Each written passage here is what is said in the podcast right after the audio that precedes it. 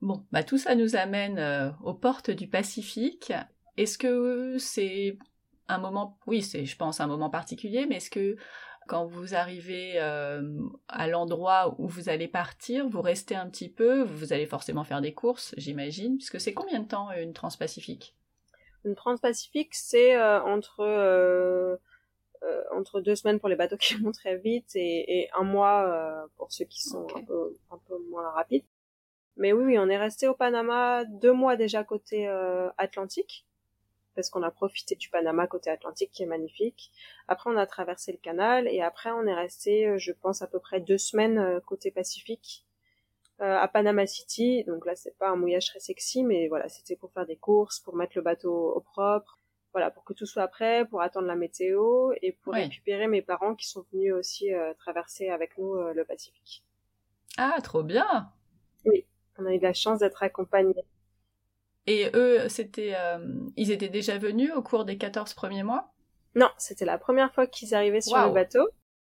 Et, euh, donc, euh, c'était une joie pour nous de les accueillir et de traverser le Pacifique avec eux. C'est quand même assez mythique. Ah bah ouais, ils n'ont pas choisi le, la, partie la plus...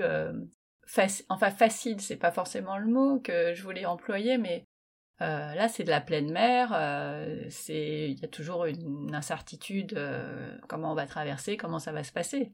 Exactement. Ouais, ouais. Non, ils ont choisi. Ils avaient choisi de faire ça depuis le début. On s'était dit qu'on ferait ça parce ah. qu'ils ils aiment bien naviguer. ils aiment bien la haute mer justement. Donc, donc voilà. Mais c'est vrai que c'est pas la partie la plus facile. On est d'accord. Donc vous avez attendu une fenêtre météo. Est-ce que ça a pris longtemps à partir du moment où vous étiez prêt ou ça s'est fait finalement assez simplement? Non, on est parti assez vite parce que bah, mes parents, ils avaient pas non plus six mois devant eux, donc euh, on est parti assez vite. Et puis on était un peu hors saison, donc euh, les fenêtres météo, on savait que pour aller au Galapagos, ce serait pas très drôle.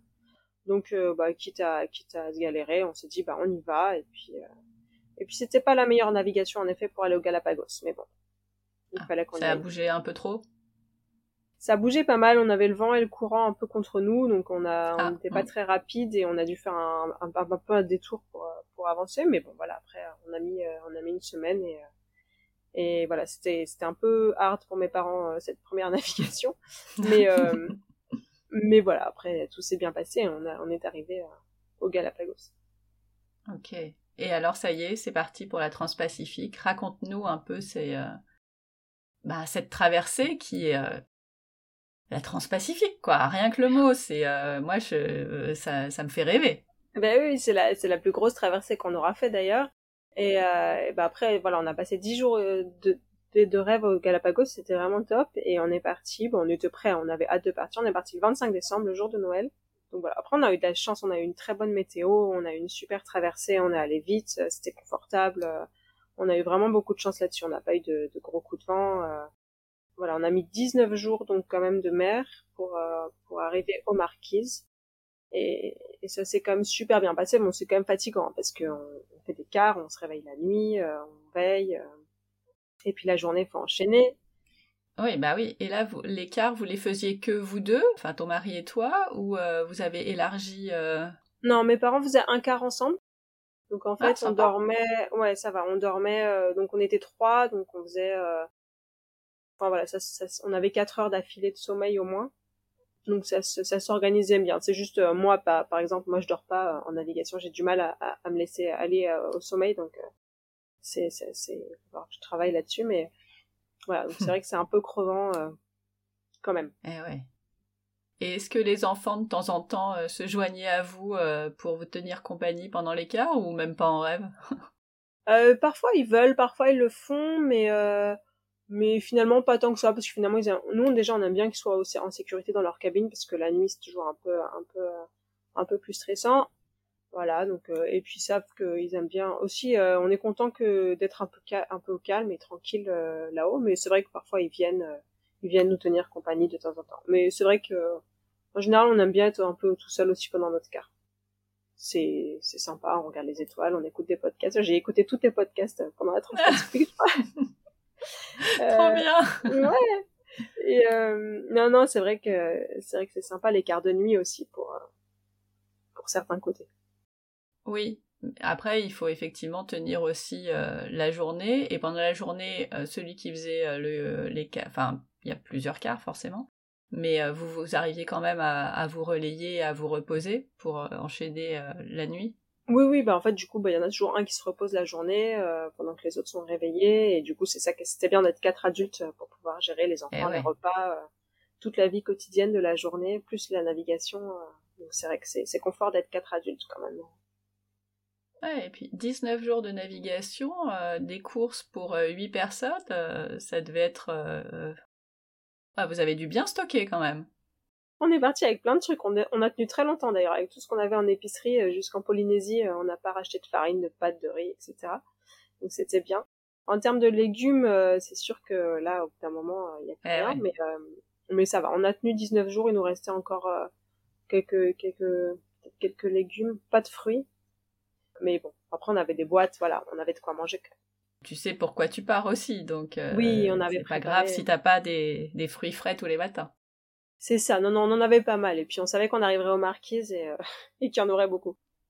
Est-ce qu'il y a eu un, moment particulier dans cette transpacifique, euh, un moment fort, ou au contraire un moment un peu moins sympa? On a passé l'équateur, donc ça c'était génial. On avait mon père qui avait déjà passé euh, l'équateur nous a fait toute une cérémonie parce qu'il faut être, euh, il faut avoir déjà passé l'équateur pour pouvoir organiser la cérémonie. Donc euh, donc on a fait, on s'est déguisé, on a été couper la ligne et tout. Donc ça c'était vraiment un, super moment. En plus il faisait très beau ce jour-là, c'était vraiment trop bien.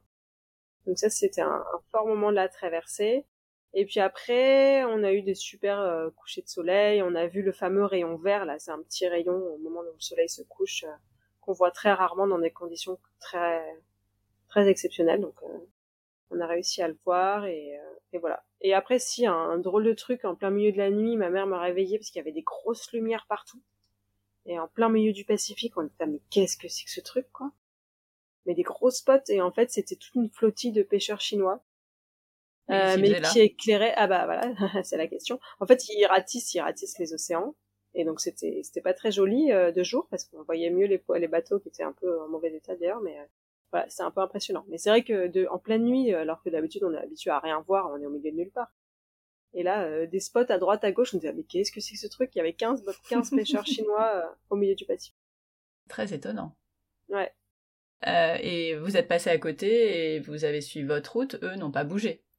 Non, non, on s'est pas dérangé ni l'un ni l'autre, c'est juste que c'était impressionnant euh, de voir comme, euh, ils, me ratissent avec leurs gros spots pour attirer le poisson, là, c'est vrai que c'était... Ah, c'était impressionnant. Ouais, c'est ça, ça nous a pas rassuré sur... Euh, sur, sur leur façon de faire. c'est hyper loin de la Chine, quoi. Enfin, ils, on se demandait ce Mais oui Ouais.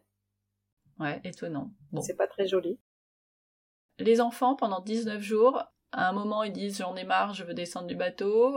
au contraire, c'est un kiff total et et ils auraient pu continuer Comment ça se passe? Non, ils savaient le temps que ça durerait et ça se passe bien. En navigation, on a un peu le temps qui se qui se distord, je sais pas, c'est pas la même chose en fait. C'est un peu comme euh, comme un, un, accouchement ou quelque chose où t'as l'impression que c'est long quand t'es dedans et en fait quand t'arrives t'as l'impression que ça a duré deux jours quoi. C'est c'est assez étonnant.